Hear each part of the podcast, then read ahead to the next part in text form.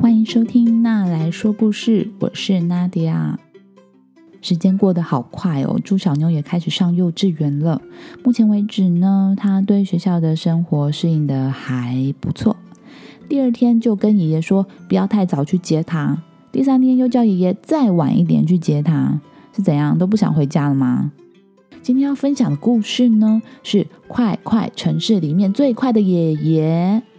故事里面的小女孩叫做小轩，她在快快城市里面做什么事情都被要求要快快快快快快快。可是呢，她的爷爷走路不方便，拄着拐杖一拐一拐，他快不起来。但是有件事情，爷爷却是快快城市里面当中最快的哦，这让小轩觉得超棒的。到底发生了什么事呢？那我们来听听看这个故事吧。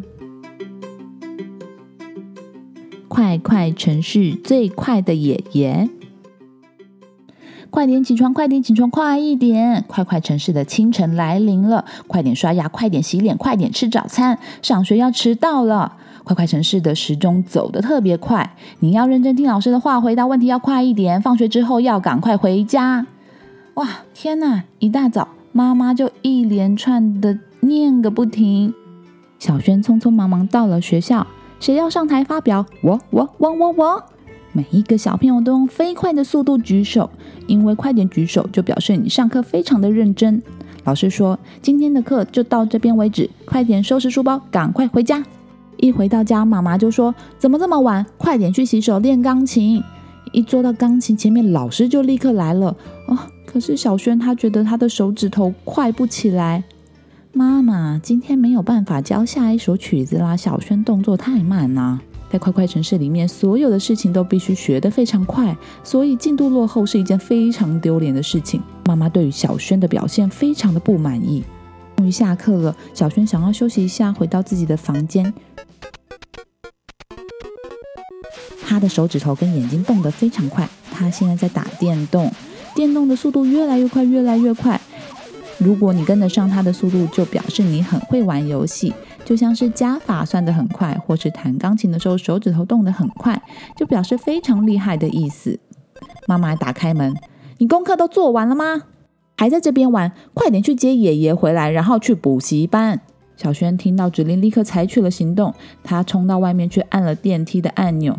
哎呦，怎么怎么电梯这么慢呢？赶快快点来来来，电梯赶快上来接我呀！小轩终于搭了电梯下了楼，走到大街上，每一栋公寓都长得一样，灰色的公寓外面写着大大的数字，这样子是方便大家能够快一点找到自己的家。大楼上面标着一零一、一零二、一零三、一零四、一零五。小轩穿过了这些公寓，找到了爷爷。爷爷坐在公园的椅子上面。爷爷，爷爷，爷爷的时钟好像坏了。所以他时常很安静的一个人坐在公园的椅子上。爷爷，我们快点回家吧。爷爷看到小轩之后，对着小轩说：“哦，是小轩呐，来，你坐上这个荡秋千，爷爷帮你推一下。”小轩很久没有到公园里面玩了，他听爷爷的话，坐上了荡秋千。爷爷帮他推了一把，荡秋千飞得高高的，荡过去，荡回来，荡过去。荡回来，他感受到凉爽的风，他的汗被风吹干了。他看到了天空，觉得天空好美好蓝哦。他也看到高高的灰色大楼，秋千荡呀荡的，就像爷爷慢慢的时钟上面慢慢晃动的钟摆。他看到天空好像变灰了，爷爷。好像要下雨了耶！爷爷觉得天空这么蓝，会下雨吗？爷爷，快点快点，我们赶快离开，等一下就要下雨了。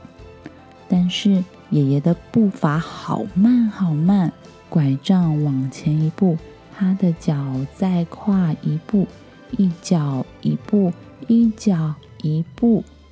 爷爷是快快城市里面最慢的人。小轩把爷爷带回家之后，接着又被妈妈念说：“小轩还不赶快去补习，要迟到，要迟到了，赶快！”小轩到了补习班，数学补习班会奖励最快解题的人，因为你能够解得很快，就表示你的数学很厉害。补习班的老师说：“写完的同学请举手，全部写完才能够回家哟。”同学们赶快埋头写着自己的题目。写完之后，同学们一个一个站起来，滴滴答答，外面真的下雨了，雨滴越来越大，变成倾盆大雨。大家都没有带雨伞吧？老师说，写完的人才可以打电话回家，请家长来接。接着就听到很多电话响起来的声音，很多小朋友都打电话请爸爸妈妈来接他们回家了。小轩的数学题目写得很慢，他是班上最晚打电话回家的人。可是，小轩啊，是爷爷。爷爷拿着雨伞站在走廊上，他是快快城市里面最快的人。他带着小轩，让小轩成为班上第一个回家的小朋友。爷爷牵着小轩走在马路上，绿灯开始闪烁，一闪一闪，闪得越来越快。小轩跟爷爷说：“爷爷，我们要快一点，快一点。”但是爷爷走不快，绿灯不闪了，红灯亮了起来。可是所有的车子都停下来，等爷爷慢慢的走完斑马线。小轩和爷爷拿着雨伞在路上慢慢的走着，小轩跟爷爷的故事也在花花绿绿的雨伞当中慢慢慢慢的延续着。那故事说完了，听完故事的小朋友，你觉得自己也生活在快快城市里面吗？你有没有常常听到爸爸妈妈对你喊“快快快，动作快”？不知道你听完这个故事，是不是跟我一样觉得很奇怪？快快城市里面的人一天好像不止二十四个小时，下了课之后，为什么还有一堆上不完的课？怎么有办法把事情塞得这么满呢？我觉得你可以跟爸爸妈妈讨论一下，说说你的感觉哟。如果你喜欢这个故事，欢迎在 Facebook、Instagram 留言让我知道。或者是在 Apple Podcast 上面给我五颗星。如果你喜欢那来说故事，欢迎推荐给你身边的爸妈或是爱听童书的大人。那我们之后再见喽，拜拜。